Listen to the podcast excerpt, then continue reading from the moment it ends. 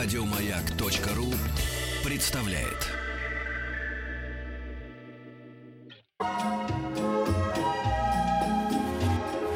Клиника Фадеева. Ну и, как я говорю в таких случаях, именины сердца, майский день, хотя, в общем, и июльский. Врач неотложной помощи Андрей Леонидович Звонков. Здравствуйте, Андрей Леонидович. Здравствуйте. Как всегда, вы в самый, не, в самый подходящий Ну, момент. вызвали- нашу- вызывали? Да, вызывали. Неотложная помощь. Я хочу сказать, что все, что вас сейчас тревожит по здоровью, а, не дай бог какая-то экстренная ситуация там с вами, с вашими родственниками, близкими, знакомыми, или вы боитесь такой ситуации, или попадали и не знали, как из нее выбраться, пишите все вопросы а, Андрею Леонидовичу. СМС-портал 5533 начинайте. с- Хорошо, хорошо сказал. Да-да. Вот это всегда, когда один работаешь, так это и бывает. У меня обычно эти номера сова Вы пишите, исполняют. а Петр прочтет.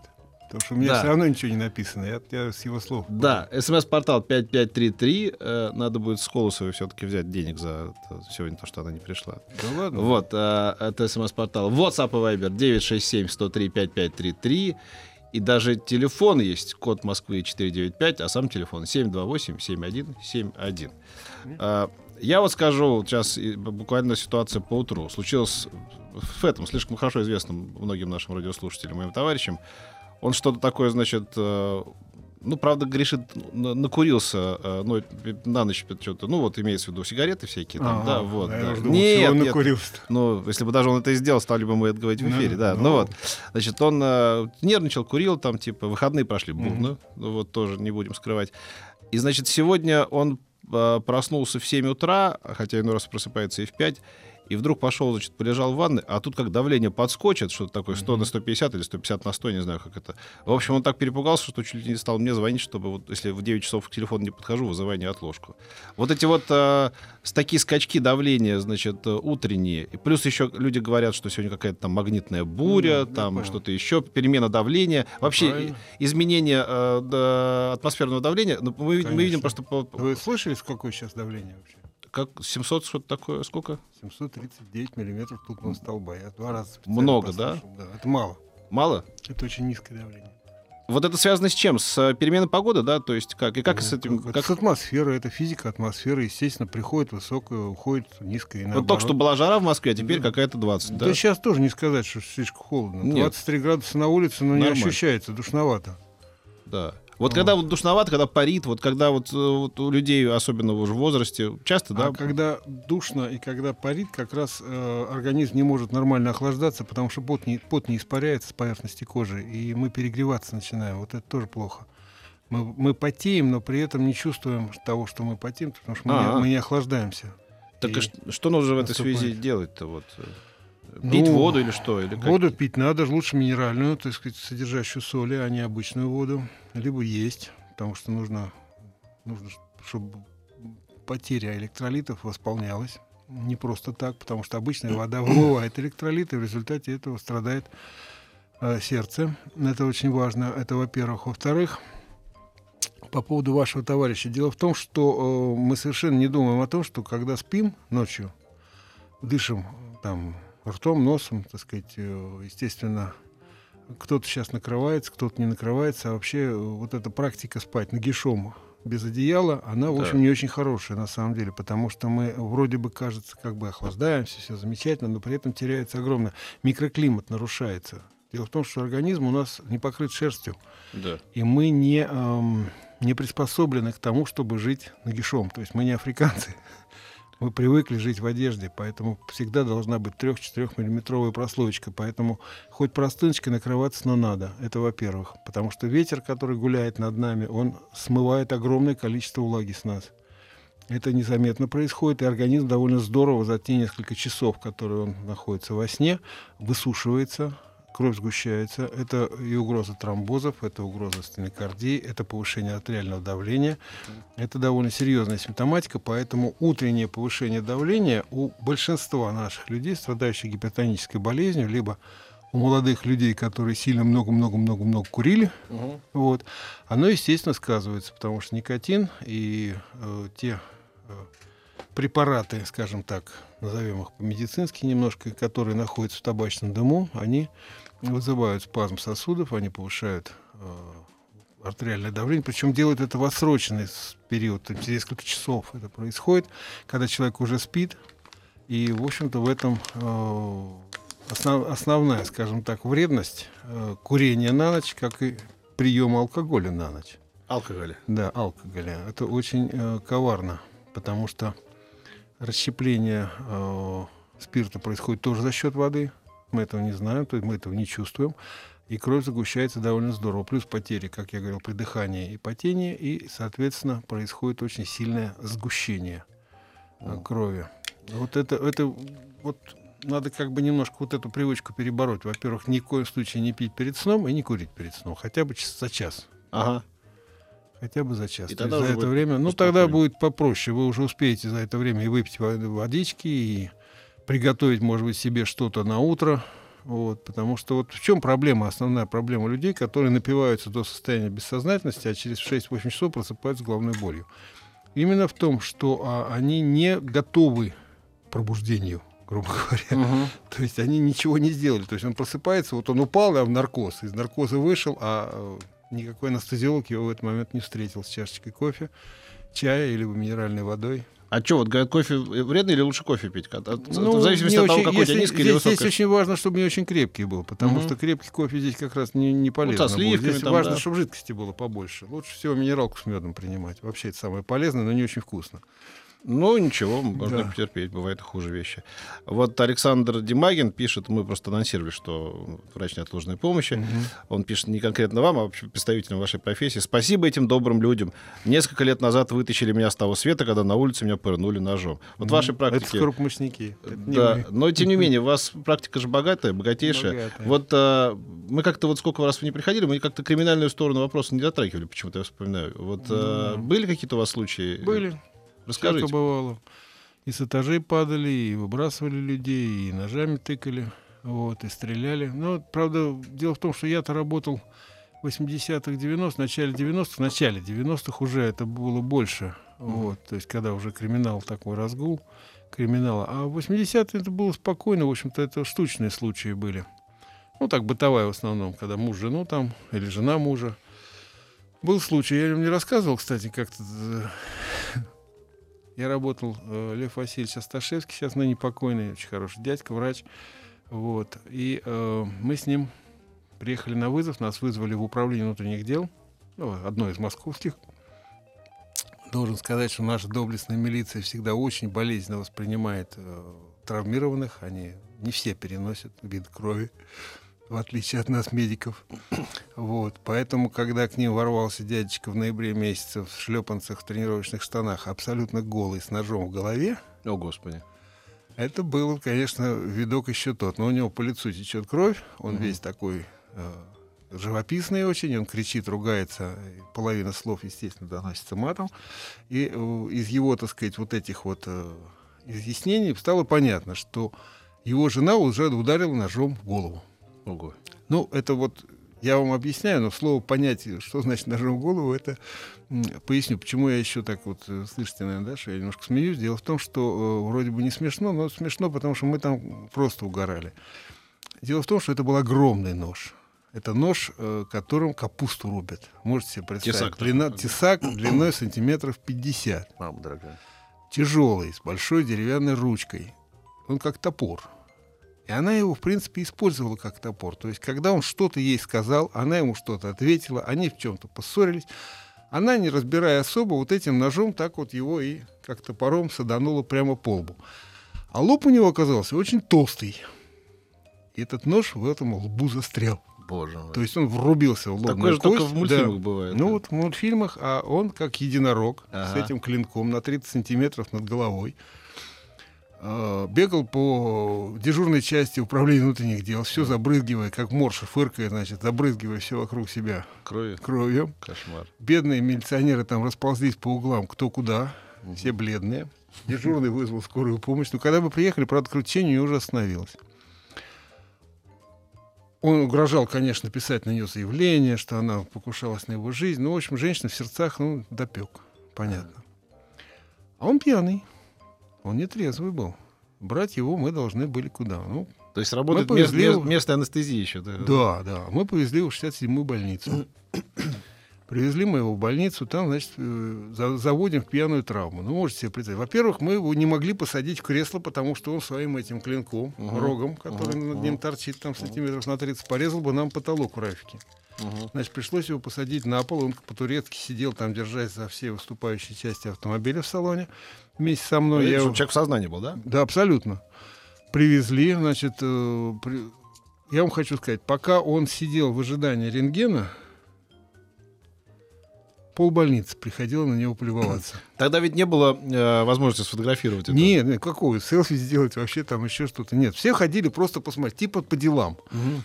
Это был целый вот просто Да-да. Случайно, проход. да. Он сидел, он сидел в этом э, в кабинетике, значит, мы больше всего беспокоились за что? Во-первых, что не поврежден лабиринт решетчатой кости, потому что слишком низко довольно она его ударила, близко к переносице.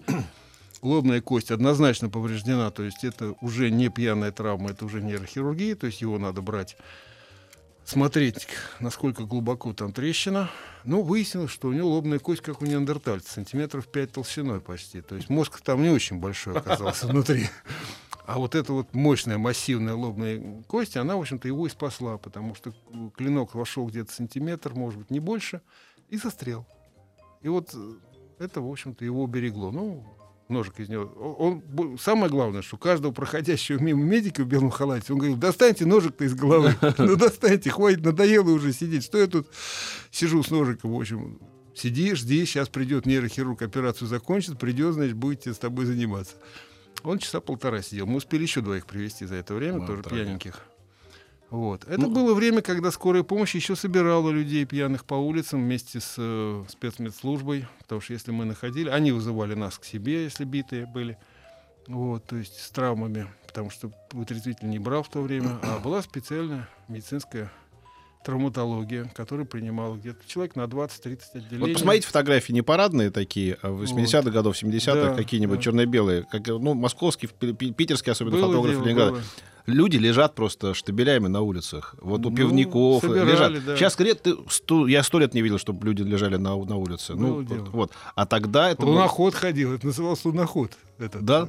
Да, буханка с надписью спецмедслужба Да, называлась луноход, да, да, Там вспоминаю, работали три да. милиционера, значит, водители, два человека, которые под руки собирали. У них план был. Они собирали людей, значит, грузили в машины. Им надо было обязательно загрузить на ночь. Вот, 25 рублей штрафа. Потом выписывали всех. Ну, им давали возможность отоспаться, помыться, в ЛТП, да, прийти, прийти в себя, да. Если они просыпались раньше, их раньше отпускали, но оформляли. Еще и письмо на работу высылали за то, что был задержан в нетрезвом состоянии, оскорбляющим вид советского. Ну, квасили тогда много, в общем, да, люди так. С Вот утра так. прям на базах, на предприятиях прям люди... Мне Ну, рассказывал один во- водила, говорит, А работал, если еще хулиганил, работал, на, могли 15 суток паять. работал на базе, с утра приезжаешь, уже все пьяные. От начальника до последнего водителя. Вот а что им было делать еще? Скучно Да. было. Да, так что Михаил Сергеевич не, неспроста там забил на бат. Он просто это делал как ну, довольно- по-другому немножко, наверное, надо было. Ну, конечно, это было к- крайне неуклюже, не мягко так, говоря, да. да. Тогда тоже ведь было куча всяких, да, смертей, вот, Вот. когда люди пи- пили всякую там... э, Но это когда вот он вел, да, это был 85-й год, когда Да. он начал борьбу с э, пьянством алкоголизмом, было, конечно, дико совершенно, потому что травились нитхинолом, травились какой-то жидкостью для мойки окон еще, тут тот же нитхинол. Потом, как шелак, осаждали солью и выделяли из него спирт. А Я лично возил дядечку с отравлением спиртовой морилкой, 83% спирта, он был синего цвета, вот как ваши стены. мгм. Можете себе представить, да, такой упырь. Вот. Э, Реально, потому что когда я, мы его увидели, это я, я не знал, я первый раз столкнулся с ситуацией. Оказалось, что краситель, который со спиртовой морилкой содержится, он э, метаболизируется в печени, превращается из коричневого в синий Ой, и прокрашивает все внутренние органы, кожу, слизистые, белки глаз, все становится вот такого синего цвета, как ваша панель. Вот. И э, привезли мы его в институт Склифосовского в центр отравлений, потому что я не знал, насколько это токсично. Первый раз я столкнулся с такой ситуацией. А они уже не первый раз. Они были ребята очень привычные. Именно поэтому их и называли синяки, да? А, Может, миновазин тоже вызывал, кстати, вот пили миновазин он на спирту, и тоже, в общем-то, э, синели с него. Ну, правда, там от другого синели. А вот это вот, э, когда приехали, дядечка, значит, он, во-первых, он себя увидел, когда в зеркале он упал в обморок. Он же не знал. Ему друзья посоветовали, говорит, что то рубль 83 стоит. Мгм. То бутылка пол-литра 4, а тут пол-литровая спиртовой морилки. Меньше двух рублей. Вот он и опростал ее за ночь. С утра он вот синенький стал, как баклажан. Вот.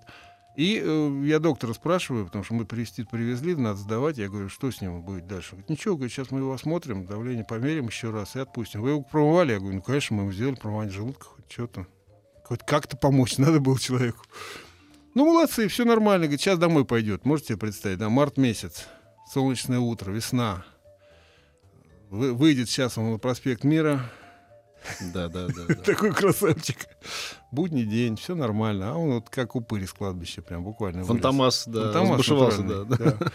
Вот. Дядечка, в общем-то, конечно, очень сильно. Я спросил тогда, я говорю, Там сколько... пишут, Кэмерон так аватар снимал, пишут. Да, да, да. Сколько, я говорю, он так будет э, ходить? Он говорит, ну, месяца 3-4 как минимум. С ума сойти. Красавчик. Тут пишут, сделайте рубрику «Баки врача». Ржу не могу, это очень смешно и интересно. Лучший эфир.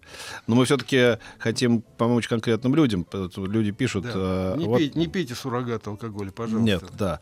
Вот пишут нам э, на э, WhatsApp и Viber 967-103-5533. Успеем еще ответить. Э, скажите, можно ли при внезапных болях в сердце дать нитроглицерин? Или какие лекарства нужны? Значит, мнение ученых, как говорится, в данном случае расходится. Дело в том, что нитроглицерин действительно мощнейший коронаролитик. Если это первый случай э, боли в груди, скажем так, неправильно, неправильно говорить в сердце, потому что мы не можем точно ну, за грудиной, знать, да, да, да, боль да. за грудиной. Считается, что нитраты относятся действительно к, с- к первой помощи. Но дело в том, что очень важно не передозировать и не перестараться с нитроглицерином, потому что вы можете до, так сказать, додавать настолько, что человек потеряет сознание и э, Здесь надо быть все-таки немножко дифференцировать ситуацию. Да, вы можете дать нитроглицерин, вы можете использовать нитроспрей один раз, если это снимает боль, действительно снимает боль, так сказать, на- за ваша задача додержать до приезда скорой помощи. Передозируете нитроглицерин, доби- добьетесь снижения очень сильного падения давления в принципе, ухудшения самочувствия. Не стоит. Поэтому с этим будьте осторожны. Это действительно помощь, да, но это помощь для умных. Да. Понимаете, Знающих людей. а для немножко разбирающихся, да, да, да. то есть надо чуть-чуть соображать. И э, здесь э, я хочу сказать, мы как кардиологи, вот я работал в кардиологии, мы же ставили нитроглицерин капельно внутривенно, да, но тогда, когда мы уже больного получили, когда мы его обследовали, посмотрели и уже начали контролировать его состояние. Да, аккуратненько. Да. СМС-портал 5533, начинайте сообщение со словом «Маяк», WhatsApp и Viber 967-103-5533. Пишите, звоните доктору Звонкову. Клиника Фадеева. Доктор Звонков, э, наш неотложный, скорый и все какой угодно, любимый наш доктор. А, Мы решили вот еще пог- поговорить о чем? А, О пожилых людях, которым летом а, не просто, у них свои проблемы летние. Какие? Давайте обозначим.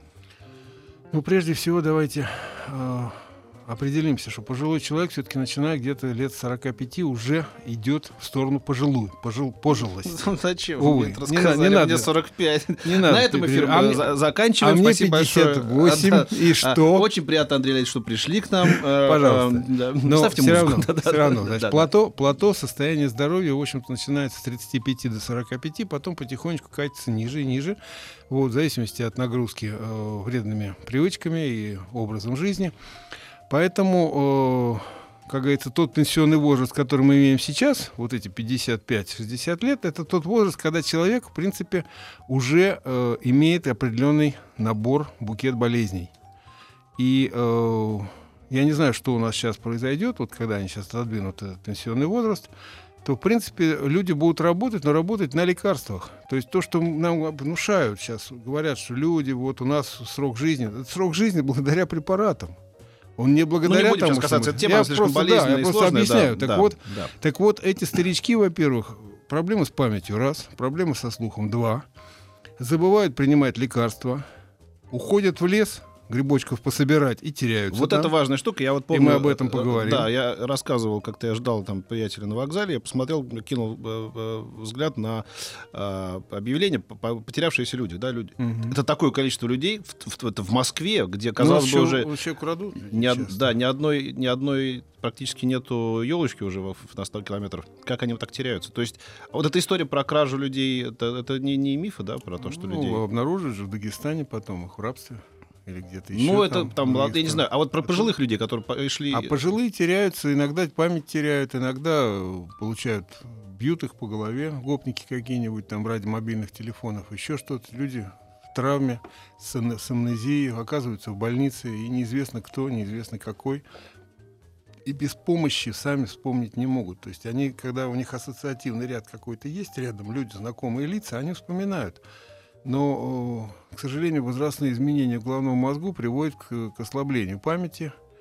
И вот я вам хочу сказать, я сам грибник. Вот я завтра я пойду за грибами. Но я готовлюсь к походу в лес. С собой нож, с собой спички, с собой Компас. все, да. Ну, сейчас мобильный телефон, там, там компас, там навигатор, там трекер, это надо уметь пользоваться.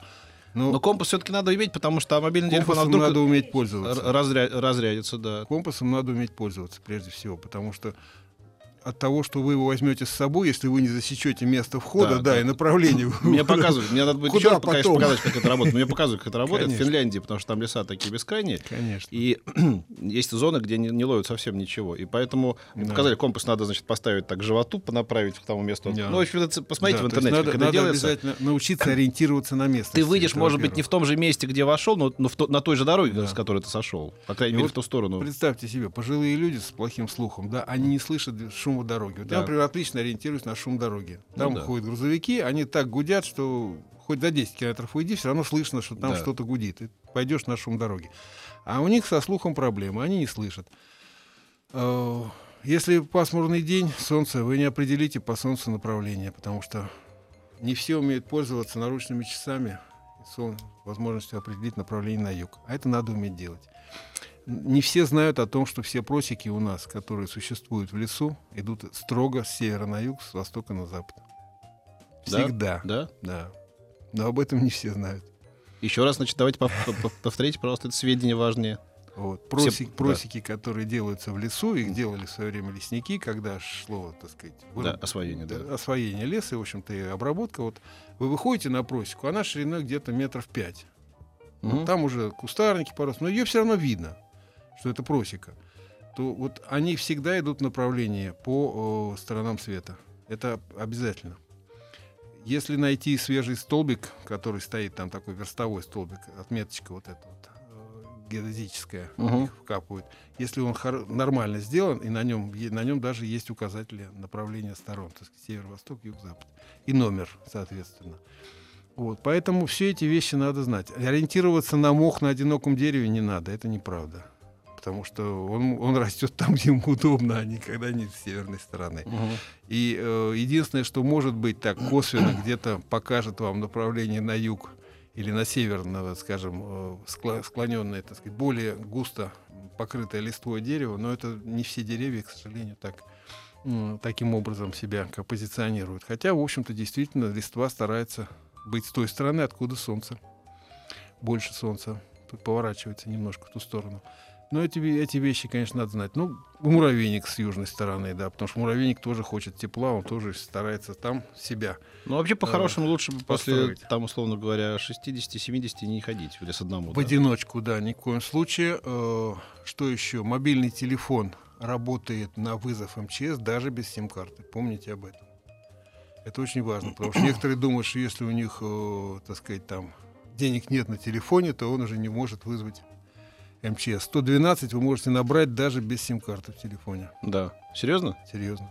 А вот скажите, мне кажется, еще полезно было бы вообще всем людям, но особенно людям уже в преклонном возрасте, у которых проблемы с памятью, иметь при себе не обязательно паспорт или удостоверение пенсионное, это вовсе не... Но какую-то бумажечку, хотя бы какую-то в целлофане там, да, вот которую там... ну, это вот э, при- это прикреп- полезно, в конечно. кармане, чтобы ну, люди нашли в- вас, Персонально да, в в- кар- да, ну, ну, как, как зовут, имя, фамилия, возраст. У нас существуют у пенсионеров социальные карты, они есть в Москве, есть в Московской области, там свои по- по-своему организованы, но в принципе возможность идентификации, ну, чтобы паспорт с собой не брать, вот этот документ, он существует. Все что угодно может, даже карточка из пятерочки может подойти, потому что если вам ее дали, можно даже найти вот по Пробить, этой да, да. карточке, да, где, где, когда вы ее получили. Вот. Это все возможности и что я хочу еще сказать? Ну, не забывайте брать с собой нож, потому что нож может вас спасти довольно здорово. Это Ну. очень важный элемент. И не перочинный ножичек нужен, а хороший, нормальный, настоящий нож с хорошим лезвием и крепким обухом. Ну, например, для чего? Ну, прежде всего, если вы все-таки заблудились, вы сможете нащипать, э, сделать костер, потому что ломать руками ветки не очень удобно. Надрать э, бересты, чтобы суметь разжечь. Ну, так это А спички современные- надо с собой? Ну, спички тоже с собой надо, об- обязательно. Э, Дело в том, что я к чему хочу сказать. Дело в том, что сейчас на любой столб дыма реакция как э, стойку делают как кобра. Да, наши, да, да, наши да. лесники. Да, да. Если вы заблудились и вы мокрую древесину, так сказать, использовали для того, чтобы разжечь костер, вы подняли столб дыма, тут же у вас в течение нескольких часов уже вокруг вас появятся люди, поэтому Да, да. это способ, так сказать, э, спасения. Единственное, что не делайте это ни в коем случае на траве, тем более на сухой траве. Чтобы найдите открытое, открытое пожару, место, да. по полянку. Снимите дерн обязательно, так сказать, сделайте А место то для кострища, да, спасут, а потому потом сядете в тюрьму, да. Ну, не в тюрьму, но оштрафуют здорово за разведение огня. Вот, поэтому все надо делать грамотно, конечно. И вот эти вещи не нарушать, потому что ножом обработать метр на метр площадку, снять дерн, и только уже на голом, так сказать, на голой глине, глиноземе, там, что там, супись какая-нибудь будет или суглинки, вот на этом уже, собственно, разводить костер, чтобы не было распространения огня. Вот, а э, что вот так, знаете, бывает на улице часто, ну не часто, как бы, но встречается э, такая ситуация, вот человек как-то так стал оседать, когда, ну нехорошо человеку, женщине. Ну, бывает да, такое. да. у Вот, вас, у вас да, когда-нибудь на глазах люди умирали? ну, по-моему, ну, на улице, внезапно. а, по-моему, э, ну, плохо становилось людям, но я как-то не, не старался не, не дожидаться того, чтобы это происходило. как У меня было такое. Да? Было. Прямо на В глазах? транспорте бывало и на улице. Э, Вообще, я хочу сказать, смерть, она э, не всегда бывает мучительна. Если человек болеет, скажем, болезнь сердца, да, сердце резко останавливается или происходит Да вот недавно Мавроди, Это казалось, да, происходит человек, в одну всей, секунду всей страной буквально. владел, И сел на остановке и умер. Мавроди, да. пожаловаться не успевают, просто сказать ничего человеку. У него темнеет в глазах, он включается, теряет сознание и падает. Все. Что с ним происходит дальше, он не знает. И он ничего уже сказать не может.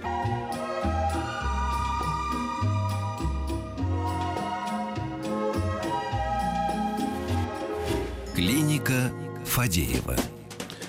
и один из главных врачей этой клиники э, Андрей Леонидович Звонков. Мы все, может быть, мы, конечно, нагнали э, такой э, почти, значит, какой-то булгаковской жути уже, да, из «Мастера Маргарита» про внезапность смерти и, и так далее. Но, тем не менее, это, это, как ни странно, это не тавтология. Это Смерть, это, смерть да. это жизнь, как бы, да. То есть вот, Человек смертен, иногда внезапно смерть. И вы это видели прямо вот в транспорте, да, что-то? По-разному, да. Был случай, когда я стоял на электричке, человек входил, вошел вот как раз в зону турникет, резко упал. Э, Когда с ним стал разбираться, выяснять, я вижу, что у него отсутствует сердечный ритм, то есть нет пульса ни Ага. на, руках, ни на шее, зрачки, дыхание прервалось. То есть ну, пытался сделать ему реанимацию. Минут 20, пока приехала скорая помощь, делал реанимацию, но, к сожалению, Как-то довольно странно, кстати, получилось, потому что пока я его качал, вроде ничего, так зрачки были узкие, все было нормально, но я его передаю скорой помощи. Ну ладно, сказали они, все, мы тут констатируем тогда. Вот И так. умыли руки, да? Вот так, да. Я говорю, ребята, а Да, а как у него зрачки-то еще Да. узкие, как бы надо бы. Да нет, ну тут что вы, господи, это все. А. Тут все ясно. А мужику за 60, документы посмотрели, все, ну, в общем, отпустили его на тот свет. Ну, тоже мне интересно. А где клятва Гиппократа? А что такое-то? Надо до последнего бороться. Они, они все делали по клятве, да. Да, да, да. С большим уважением. Блин, ну тоже вот люди разные, конечно. А я хочу сказать, вот у вас наверняка же были случаи, когда вам удавалось вот так вот совершенно не, не, в, не, не в амбулаторном режиме, а вот так на улице кого-то вы- вытягивать, да? Ну вот и, Вы знаете, и серии, есть ли доктор в поезде, да? знаете? Чаще всего вытягивать удавалось, когда я был в отделении, в кардиологии. При мне были дефибрилляторы, капельницы, две медсестры. И вот в таких случаях, честно скажу, удавалось. Потому что в условиях скорой помощи это реже. Потому что, во-первых, не всегда успеваешь приехать. Э, Часто люди, которые стоят вокруг, неправильно оказывают помощь, если вообще ее оказывают. Чаще всего стоят и смотрят.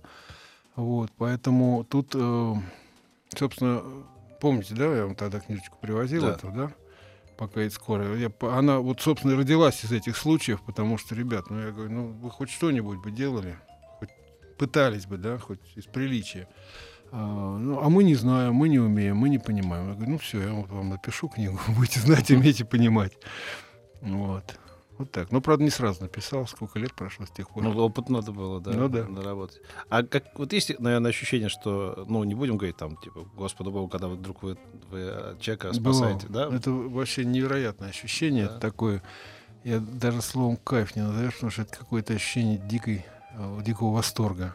Наверное, вот я хочу сказать, что я подобное состояние испытывал, когда я принимал роды в э, роддоме. Вот у нас было акушерство, и нас тогда, мне пришлось за всю группу принимать. М. Девчонки боялись. Меня выпихивали вперед, значит, и наш акушер, а у нас мужик был, преподаватель акушерства. Вот. А Он, значит, заставлял, говорит, давайте, давайте, все, быстро. Ничего сложного тут нет. Все, руки подставили, подождали, значит.